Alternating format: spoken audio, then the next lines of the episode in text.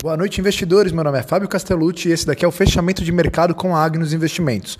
O Ibovespa hoje fechou em queda, realizando as altas de 2% da semana passada. E nos Estados Unidos, tivemos alta histórica no S&P e na Nasdaq. Hoje também vimos uma desaceleração no IGPM em agosto e as melhoras dos dados fiscais em julho. Mesmo com esses dados, a questão política, o risco fiscal e a crise hídrica guiou a bolsa de hoje. A crise hídrica, por sua vez, traz preocupações pois gera comportamentos econômicos que impactam na própria inflação.